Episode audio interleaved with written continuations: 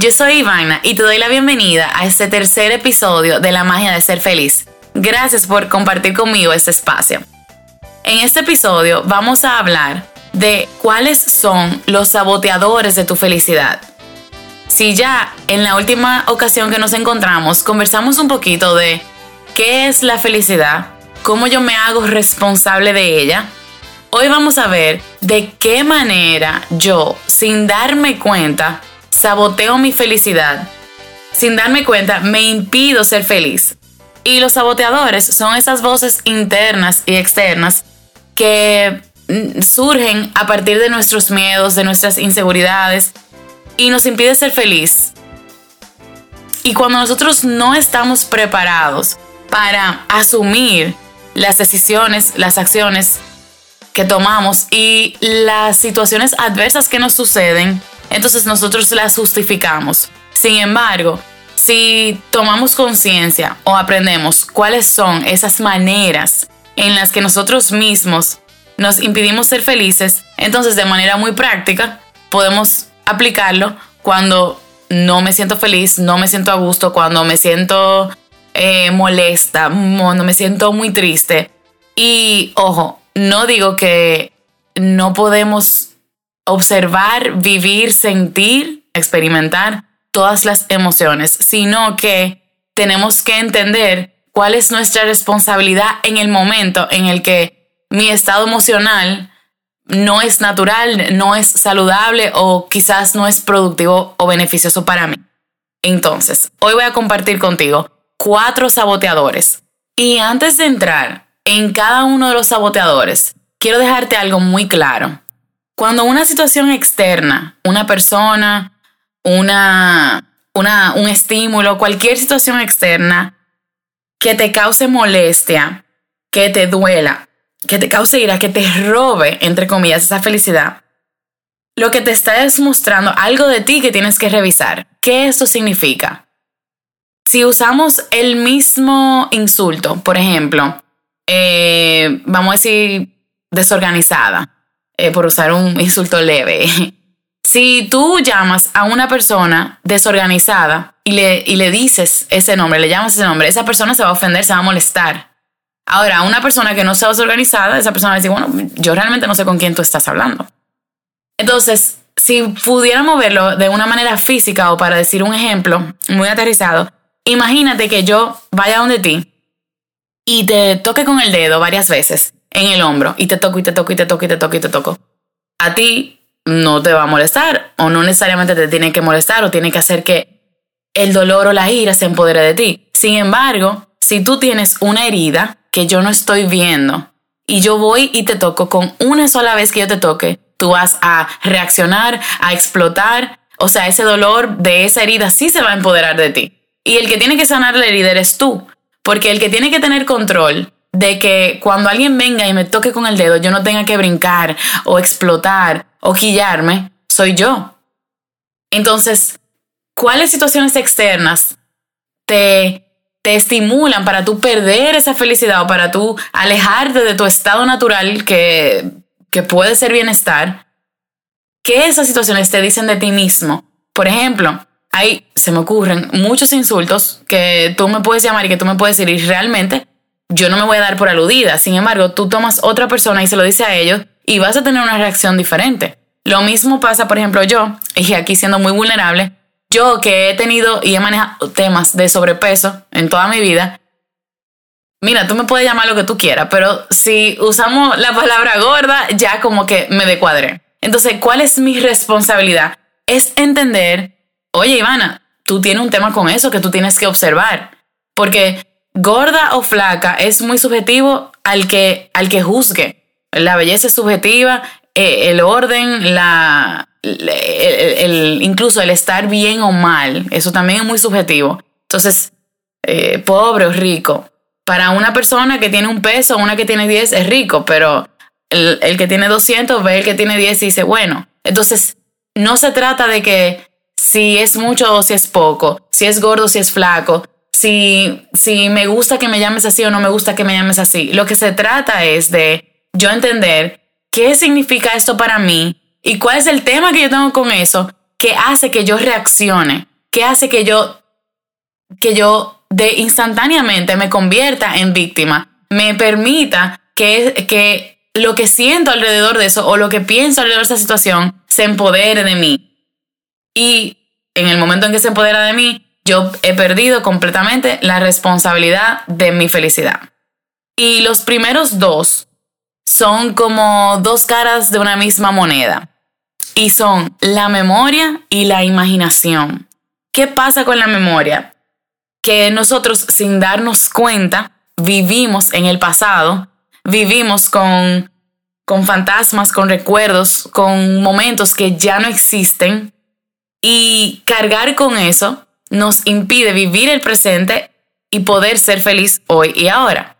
¿Qué pasa con la memoria? La memoria es, eh, eh, es contaminar el presente con el pasado.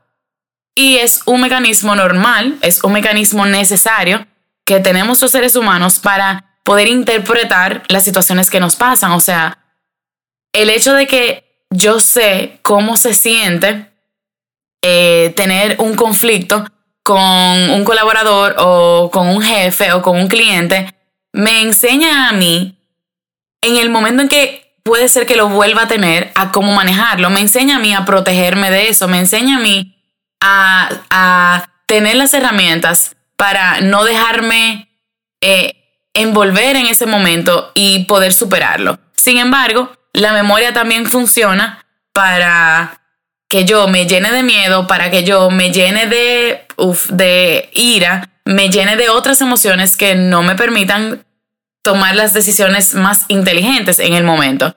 Y la memoria más poderosa es la memoria emocional. Y lo que hace es que nos distorsiona el presente porque es exagerada. Que eso significa que, por ejemplo, si yo voy camino a mi trabajo o camino a una reunión y yo todo lo que estoy pensando es en la última reunión, lo negativa que fue, o en el último encuentro que tuve con esa persona, eh, quizás una discusión que tuvimos, yo voy hoy, quizá un mes después, camino a esa reunión, sintiéndome molesta, impidiéndome ser feliz, solamente por una memoria. No estoy en el presente. Y hay una historia con relación a la memoria que a mí me encanta y que realmente me, me marcó y la escuché en el primer Congreso de Felicidad y Bienestar Laboral, la escuché de uno de los oradores, Ricardo Tirado, y él contaba que habían dos monjes budistas cruzando un río. Y en el camino, eh, a la orilla del río, se encuentran a una mujer muy hermosa que quería también cruzar, pero le daba miedo, no se quería mojar, no quería cruzar. Y uno de los monjes le dice que la puede ayudar, se la sube a sus hombros y la cruza hacia la otra orilla. ¿Qué pasa? El otro monje va muy furioso. Él no hizo ningún comentario, pero estaba enojado. Y ellos siguen caminando. La mujer sigue su camino. Los monjes siguen hacia el monasterio donde iban. Y el otro monje, que todavía está muy enojado, le dice, mira, yo voy a tener que decírselo al maestro eso que tú hiciste es prohibido. Y el monje le responde, ¿de qué tú estás hablando? O sea, ¿qué está prohibido? Y él le dice, te olvidaste, tú cargaste a esa mujer sobre tus hombros y nosotros no podemos tocar las mujeres. Y el otro monje se rió y le respondió, bueno, sí, yo la cargué y la crucé al río hace unas horas. Tú todavía la estás cargando. Y yo dije, wow, mira como ese otro monje todavía estaba cargando la memoria, el momento, la emoción que sintió hace unas horas y se está permitiendo destruirse su paz en su camino, destruirse su momento hacia el monasterio por algo que no es realidad, por algo que no existe, por algo que no es el momento presente. Y por eso en las culturas orientales hablan de que la felicidad es sencillamente una práctica de mindfulness que es sencillamente una práctica de estar en el momento presente, porque uno de los primeros saboteadores es nosotros vivir en el pasado o estar viviendo una memoria, algo que no es real, que no es real, no, porque nuestra mente, para nuestra mente real es lo que nosotros hagamos que sea real, pero que no es la realidad del momento. En ese sentido, la segunda es la imaginación. Es cuando yo estoy anticipando una situación que no ha ocurrido, cuando yo estoy diseñando un momento que no ha pasado y que en muchas ocasiones nosotros no, nos pintamos esa situación en la peor manera posible. O yo y me imagino un escenario y me preocupo por él y el escenario todavía no ha pasado. Algo tan sencillo como una vez yo tenía una conversación, vamos a decir, pendiente con una persona y yo por evitar el conflicto le estaba evitando, quería buscar como la mejor manera y el mejor momento de tener esa conversación. Y cuando vi que esa persona me llamó, me estresé muchísimo, muchísimo. Yo me imaginé lo que me iba a decir, dije, conchole, qué cosa tan horrible, no me preparé, no sé si coge el teléfono, si no coge el teléfono, eh, qué va a pasar. O sea, todo un escenario, varios momentos de mucho estrés, de mucha preocupación y cuando tomé el teléfono, esa persona lo que me hizo fue una pregunta que no estaba relacionada para nada con el tema que yo tenía en mi mente. Y sencillamente tenía una inquietud con otro tema, lo resolvimos y yo tuve la oportunidad de decirle, ay, mira, tengo muy pendiente la otra conversación de X o Y. Sin embargo, ¿cuánto tiempo tú pasas imaginando una situación que no es real y saboteando tu presente y saboteando tu felicidad? En el libro de John Mason, lo imposible es posible, que me encanta y lo recomiendo, él dice que el hombre que tiene imaginación nunca está ni solo ni terminado. Y yo estoy completamente de acuerdo con él y voy un poquito más allá y digo que la capacidad de imaginar o de crear que tiene el ser humano es lo que le da un propósito que va más allá de, esta, de este cuerpo de carne y hueso, de esta existencia breve que tenemos hoy. Entonces, la, el aprendizaje es cómo yo puedo utilizar ese poder que tiene mi mente de visualizar, de imaginar, de crear, para beneficio mío. O sea, en pos de mi felicidad y no de lo contrario. Y lo sepamos o no, o sea, lo sepamos o lo ignoremos, en cualquier instante o en cualquier situación, yo soy responsable de mi felicidad.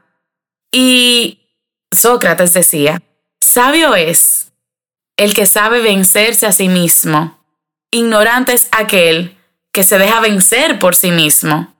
¿Qué esto significa? Que si yo entiendo que la memoria y la imaginación son mis dos principales saboteadores de mi felicidad, ¿cómo yo me estoy dejando vencer por ellos? O sea, yo estoy siendo responsable de mi atención, de mi mente, yo estoy siendo consciente de que si en este instante estoy viviendo una memoria o estoy viviendo una situación que aún ni siquiera ha sucedido y cómo yo la estoy dejando controlarme, cómo yo estoy permitiendo que esa imaginación o memoria controle mi presente y destruya por completo mi felicidad o mi posibilidad de ser feliz en este momento. Y hay una situación que a mí me sucedió hace unos años que realmente en ese momento yo estaba muy conectada con mi fe, yo estaba educándome y entrenándome en diferentes aspectos con el tema de felicidad. Y lo que me pasó fue que parece que me parqué en un lugar donde no debí parquearme, era alrededor de una institución pública. Y por alguna razón me pincharon dos gomas del carro. por alguna razón no, asumo que fue porque me parqué donde no, no debí parquearme. Aunque era la calle, pero bueno. Y cuando yo llego a mi casa, yo voy manejando con mis dos gomas pinchadas y yo siento que el carro va extraño, pero no me estoy dando cuenta qué es. Llego a mi casa, no vuelvo a salir. Al otro día, cuando voy saliendo al trabajo, veo el carro que está de lado completamente. O sea, las dos gomas del lado derecho iban completamente vacías. Cuando yo vi eso, mi reacción, mi instinto, lo primero que me llevó a la mente fue, wow, qué triste y qué pena siento por una persona que haya que tenido que cometer un acto tan horrible hacia alguien que no le ha hecho nada. O sea, mi, mi, primera, mi primer pensamiento fue, concho, qué triste el que tuvo que hacer algo así. No fue de, wow, ahora tengo que pensar en comprado goma. Mierkin, ahora voy a llegar tarde al trabajo. Concho, o sea, pintándome situaciones, pintándome escenarios que no existen sino viendo en una realidad que es, ok, la única realidad es que tengo dos gomas vacías. Asumí que fue alguien que las vació porque se, se notaba. se entendí que alguien las vació y la reacción no fue del ego, sino del alma. Aquí vuelvo también a otra idea de la cultura oriental en donde dicen que si no estás feliz, tienes que preguntarle a tu ego qué te está diciendo, porque el alma sabe ser feliz. Tu, tu esencia, tu interior más pura, sabe ser feliz. Pero el ego, el que dice, ahora voy a tener que perder mi tiempo y ir a arreglar las gomas, ahora voy a tener que sacar X cantidad de dinero para arreglar las gomas, miedo, inseguridad, falta de dinero, escasez, eh, víctima. O sea, es el ego hablándote. Pero cuando es tu alma, cuando es tu, tu mejor ser, cuando es la parte de ti que es abundante, que es próspera, que es plena, que es feliz, que vive en bienestar y que entiende que solamente una persona llena de dolor haría algo así, de dolor, de ira y de dejándose controlar de sus situaciones, haría algo o, cometiera un acto como ese, ni lo voy a juzgar, ni le voy a poner eh, eh, juicio, eh, opinión, pero el momento que tú entiendes eso y te haces responsable de eso, entonces, mira, ese momento no me hizo infeliz, ese momento no me destruyó mi día, ese momento no me... O sea, yo no, yo no me sentí que ahora todo se arruinó y mire, señores, antes salir al trabajo, dos gomas vacías porque un gracioso decidió vaciarme la goma porque entendió que yo me parqué en un sitio que él no le gustó. Y algo muy importante a entender con relación a las enseñanzas de esas culturas es que ellos incluso hablan de ese mindfulness, de, de eliminar el ego en situaciones tan extremas como la muerte de una persona cercana o situaciones más naturales como la ruptura de una relación. Y que eso significa que cuando estás en memoria, lo que estás es pensando, concho, y tal tiempo que estuvimos juntos, concho, y tal cosa que yo hice con esa persona, concho, y la verdad que en aquel momento, y tú estás solamente reviviendo momentos del pasado con esa persona, y por eso estás lamentando o sufriendo esa pérdida. Porque estás realmente, tu cuerpo está aquí, está, está entendiendo que esa situación ya no existe o esa persona ya no está físicamente, pero estás atado a lo que era de esa persona. Y con la imaginación estás pensando, wow, todos los planes que yo tenía, wow, todo lo que íbamos a hacer juntos, wow, todo lo que, o sea, cosas que no sucedieron y estás atándote a ellas. Y vivir en el presente y más en el ejemplo de la relación de pareja y porque lo viví eh, en los últimos años, en el presente es, la única realidad es que en este momento ese espacio emocional, ese espacio físico está disponible y está abierto para yo poder darle, em, darle vida a esa pareja de ensueño que tengo, a ese, por ejemplo, a ese, en mi caso, hombre que con quien yo sí me veo, a un hombre que yo admire, a un hombre que yo diga, wow, quiero guardar este espacio para ti. Ahora, si yo me, me, mantengo en la creencia o en la imaginación o memoria de que, ay, perdí el amor de mi vida, ay, ahora con esta edad que yo tengo, que no, oiga, es una realidad, nos pasa. Y cuando tú no eres responsable de tus pensamientos y cuando tú no sabes asumir la responsabilidad sobre todo lo que pasa de ser un, una emoción a ser un estado emocional, entonces te destruyes, te saboteas tu felicidad. Sin embargo, la realidad es esta.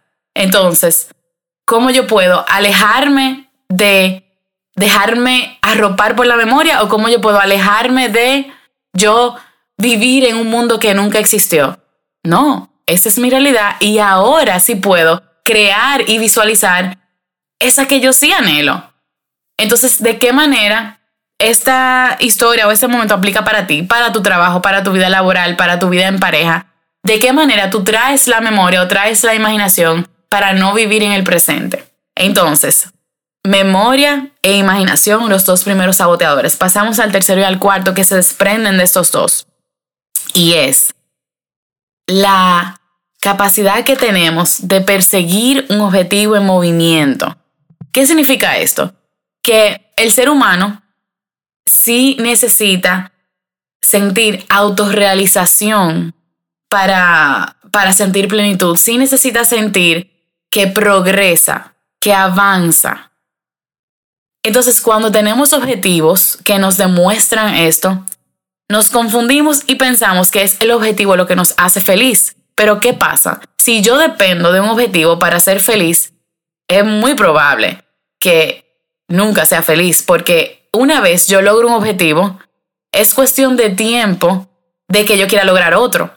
Por ejemplo, si yo digo, este mes quiero producir 10 pesos, el día que lo logre voy a decir, ahora quiero 20. El día que lo logre, ahora voy a decir, ahora quiero 50. El día que lo logre, entonces me, me monto, me subo en esa rueda y persiguiendo un objetivo en movimiento es físicamente imposible sentir plenitud, sentir felicidad. Los objetivos y los logros no son igual que felicidad, no equivalen a felicidad. Ahora, el progreso, el sentimiento de avance y de autorrealización sí equivale a felicidad. El hecho de yo poder decir, soy hoy mejor que ayer, o hoy hago algo mejor que ayer, o hoy tengo la capacidad de tener algo mejor que ayer, eso sí me brinda a mí esa, esa plenitud o ese sentido de autorrealización. Y el último saboteador es el overthinking. Es el arte de yo crear problemas donde no existen. Y a esto nos lleva nuestra imaginación. A mí antes me sucedía mucho que me preocupaba o me, estresaba por situaciones a las que yo le daba más pensamiento de la que necesitaban. Ahora, cuando yo digo pensamiento, me refiero a sostener un pensamiento, no a pensar. Porque overthinking es sencillamente cuando yo estoy sosteniendo pensamientos que no son productivos, que no estoy teniendo la capacidad de crear soluciones, sino solamente, como le llamamos, montarnos en esa mecedora, que es el estrés o la preocupación, en donde yo creo que estoy haciendo algo para resolver la situación o yo creo que estoy haciendo algo eh, para, para compensar ese miedo o esa inseguridad que siento cuando en realidad preocuparme o estresarme no me está llevando a ningún lado. Por eso es una mecedora. Entonces, el, el propósito es tú decir, ¿en qué ocasión yo pienso, ni siquiera pienso, en qué ocasión yo sostengo pensamientos que, ojo, no es lo mismo que pensar? ¿En qué ocasión yo sostengo pensamientos que son detrimentales para mi Em, estado emocional actual que son em, destructores para mi felicidad. Y Epitecto decía, los hombres no se inquietan por lo que les sucede, sino por su opinión de lo que les sucede. Y hoy yo te invito a reflexionar. En cualquier momento en el que tú no te estés sintiendo feliz, pleno, que no te estés sintiendo en un estado emocional sano y productivo para ti, ¿Cuáles de estos saboteadores estás permitiendo que controlen tu mente? ¿Cuáles de estos saboteadores estás permitiendo que se conviertan en tu presente, que contaminen tu presente? Estás pensando en una situación en base al pasado, estás viviendo o reviviendo una emoción o una creencia atada a tu pasado, o estás imaginando algo que todavía no es real, aunque tú estés 100% seguro que va a ser así porque nosotros nos convencemos de eso o estás sintiéndote feliz en varias áreas de tu vida, pero hay una específica en la que no te sientes feliz y es sencillamente porque no te has detenido a ver tu progreso, a ser estratégico sobre tu progreso, a medir tu progreso, en vez de solamente sostener el pensamiento o decir o entender que no has logrado tus objetivos, que no estás donde quieres estar o que no eres la persona que quieres ser eh, con relación a esa área de tu vida. O por último, si sencillamente estás siendo un gran artista en el arte de crear problemas donde no existe. Y cuando digo problema me refiero, porque no me gusta esa palabra, me refiero a un reto, a un obstáculo al que todavía no le has visto una solución o al que todavía no has visto cómo lo, cómo lo vas a asumir. Así que, en cualquier momento en el que no sientas que estás en un estado positivo, que no sientas que estás pudiendo, pudiendo tener la posibilidad de decidir ser feliz, quiero que te sientes y, y, reflexiones si estás permitiendo que uno de esos saboteadores se apodere de ti, se empodere de ti, o si estás pudiendo observarte, escucharte y luego decidir si tú vas a vencerte a ti mismo o si te vas a permitir ser vencido por ti mismo. Así que espero tus comentarios, espero tus preguntas. Te doy las gracias por estar aquí y las gracias por compartir este espacio conmigo. Y nos escuchamos en el próximo episodio.